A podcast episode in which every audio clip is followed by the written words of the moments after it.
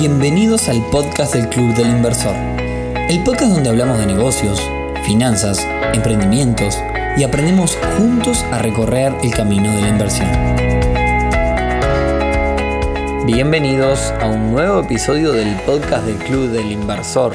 Hoy viernes 23 de octubre ya se nos está yendo el año, quedan apenas 69 días para terminar este 2020 pandémico. Estamos grabando el episodio número 22 y hoy vamos a hacer un especial de preguntas. Tanto en nuestras redes como en nuestro WhatsApp, habitualmente recibimos de parte de ustedes, los seguidores, los que escuchan este podcast, diferentes tipos de preguntas y cuestiones cuando tratamos diferentes temas. La idea de hoy entonces es poder aprovechar este espacio del podcast donde nos podemos expresar con un poquito más de libertad para contestarles todas aquellas preguntas que generalmente se repiten, preguntas típicas que tienen cada uno de ustedes sobre este mundo de las inversiones. Y además aprovecharemos a contestar algunas de las preguntas que nos enviaron bajo la consigna de esta semana, que era que nos enviaran preguntas a través de WhatsApp o del Instagram para poder responder el día de hoy. Pero antes, y como siempre, clubelinversor.uy, una comunidad para aprender sobre inversiones, una comunidad para sacarte todas estas dudas que vamos a responder en el día de hoy, una comunidad para hacer diferentes negocios y mucho más. Y ahora sí, sin más preámbulos, arrancamos con la primera pregunta del día de hoy, que hace Cristian y dice así. ¿Es posible en Uruguay comprar propiedades con financiación del propio dueño? Muchas gracias Cristian entonces por tu pregunta y te contesto. La respuesta es sí. Siempre que haya un negocio entre dos personas y el vendedor tenga intenciones de permitirle la financiación al comprador, se va a poder realizar. La pregunta clave en realidad sería cómo se realizaría esa financiación. Porque si el vendedor financia una parte de una propiedad que vendió, se va a tener que asegurar que quien compró esa propiedad le pueda pagar, que su dinero no se pierda. Y acá, Cristian, me imagino que me estás hablando de un caso donde la financiación, es decir, el porcentaje a financiar, es considerable. Así que imaginemos un caso donde tú compras una casa de 200 mil dólares y entregas 120. Esto quiere decir que te quedan 80 mil dólares, el equivalente al 40% para financiar.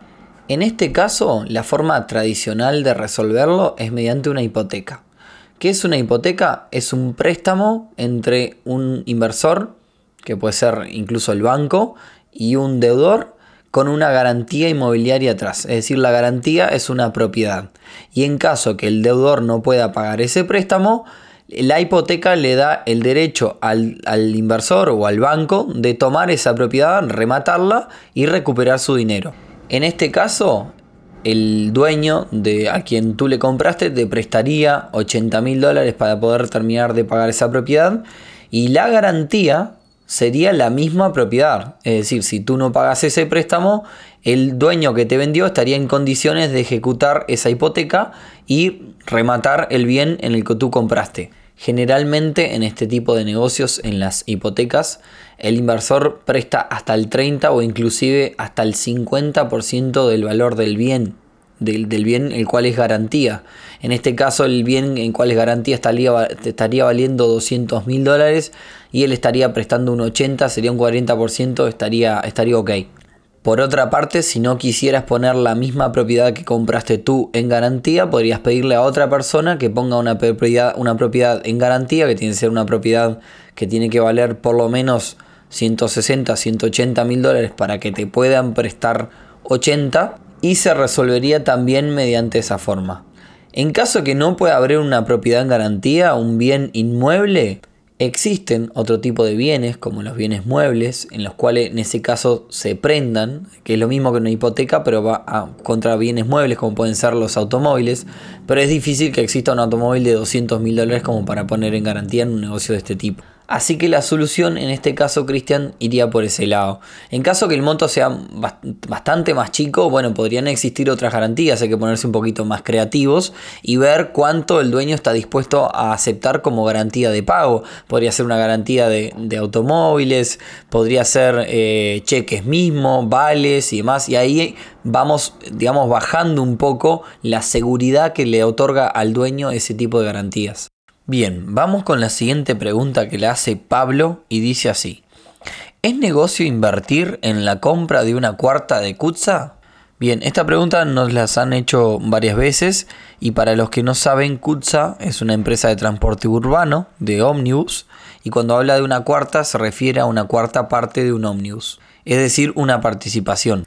Bien, Pablo, entonces acá para responder voy a separar en dos. Una cosa es invertir como inversor y tomar una ganancia de un negocio y otra cosa es invertir en un negocio de economía real para generarte un empleo, es decir, autoemplearte. El pensamiento de un inversor es pongo un dinero y quizás algo de tiempo para obtener más dinero, para obtener una rentabilidad. Pero no es que voy a dedicar mi vida solo a eso.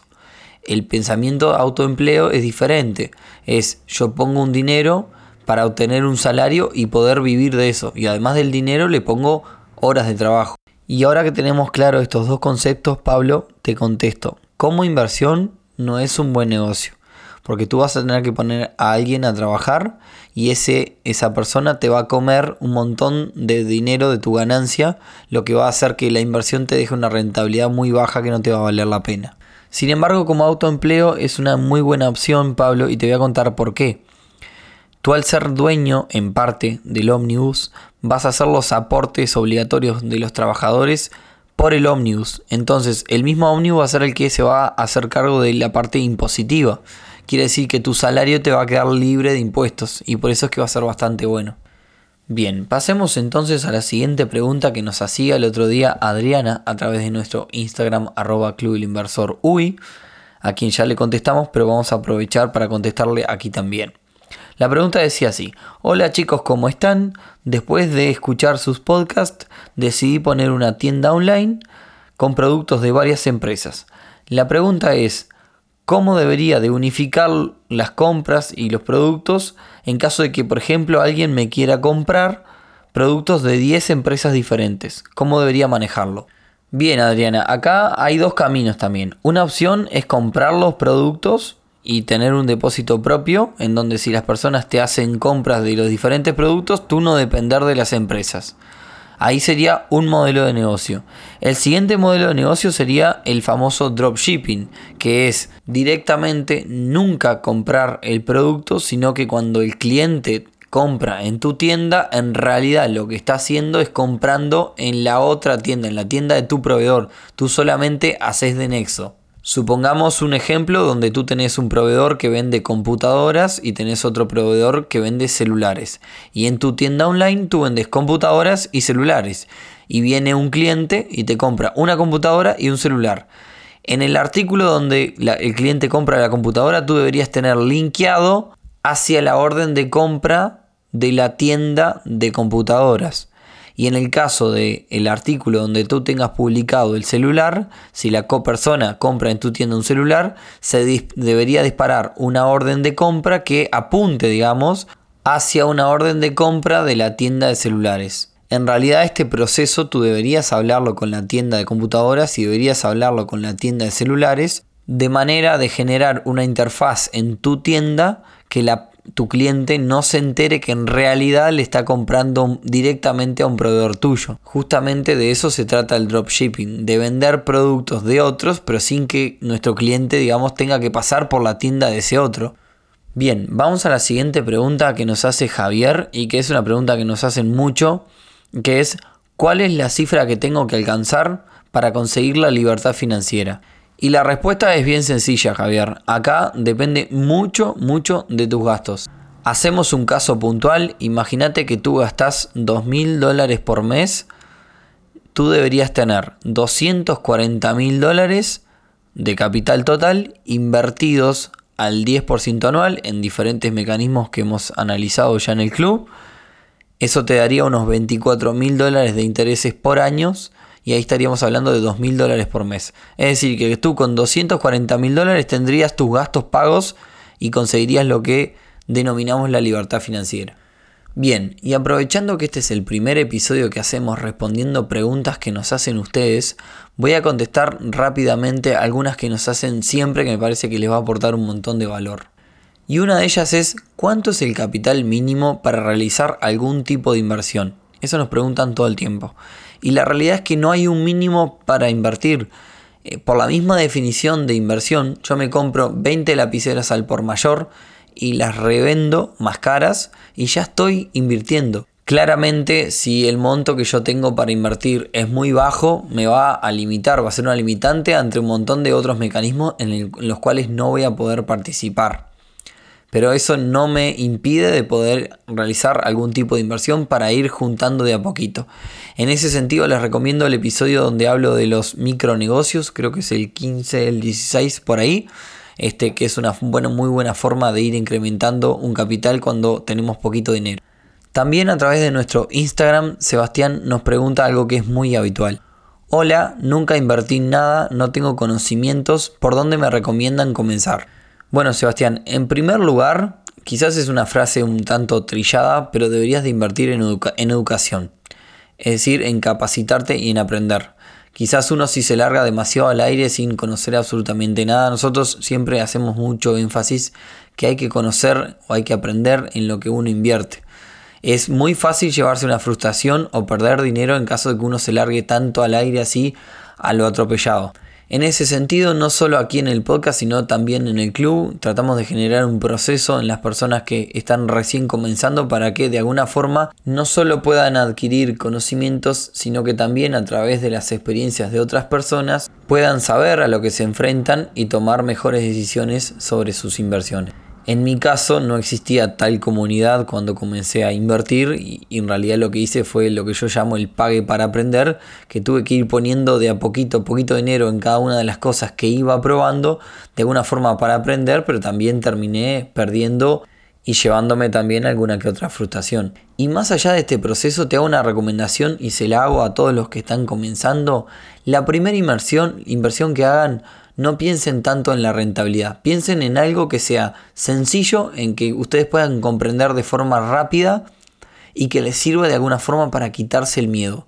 Cuando comenzamos a invertir generalmente tenemos mucho miedo, vamos a hacer la transferencia a esa empresa o al banco, a donde sea que vayamos a invertir.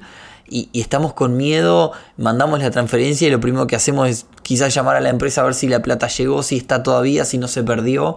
Entonces tratemos de hacer nuestras primeras inversiones para ir perdiendo el miedo.